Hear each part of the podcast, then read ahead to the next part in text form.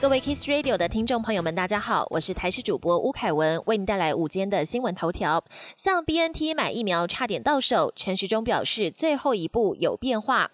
我国新冠疫情连续四天加零，首批 AZ 疫苗也有望在月底到货。疫情中心指挥官陈时中上午接受广播专访，自曝之前与 BNT 洽购疫苗只剩最后一步，却突然出现变化。原本合约签订在即，新闻稿也都写好，却因中中国介入生变，对于屡遭外界批评不透明，他说他是有苦难言。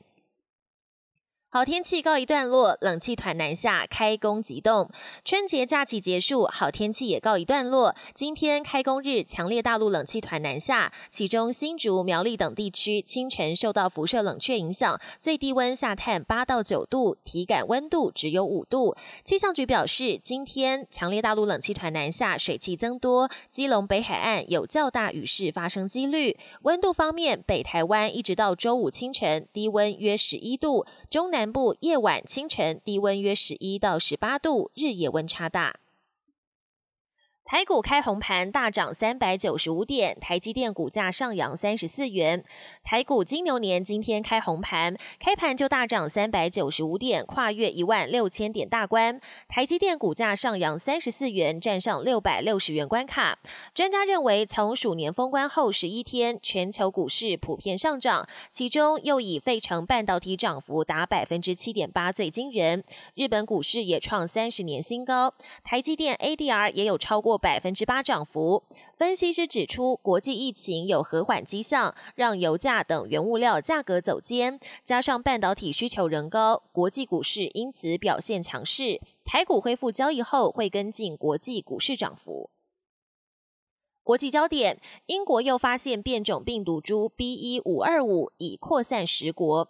英国工位专家又侦测出新的变种新冠病毒，名为 B. 一五二五。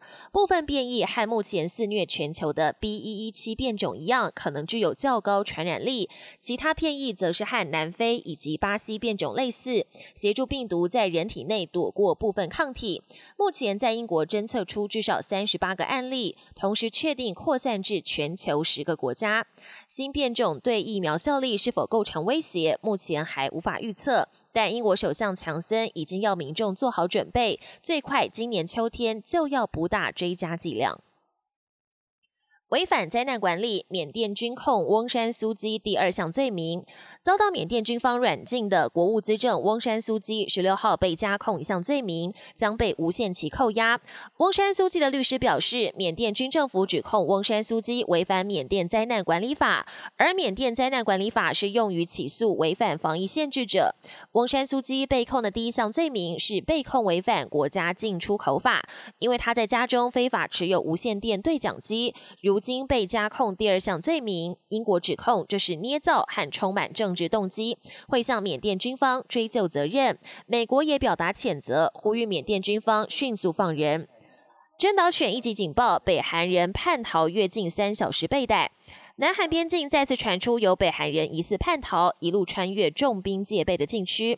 南韩军方随即发布针对北韩最高级的真岛犬一级警报，花了三个小时左右，终于抓到这名男子。而类似案件去年十一月也发生过，让南韩政府的边界管控能力再度受到质疑。本节新闻由台视新闻制作，感谢您收听。更多内容请锁定台视各节新闻与台视新闻 YouTube 频道。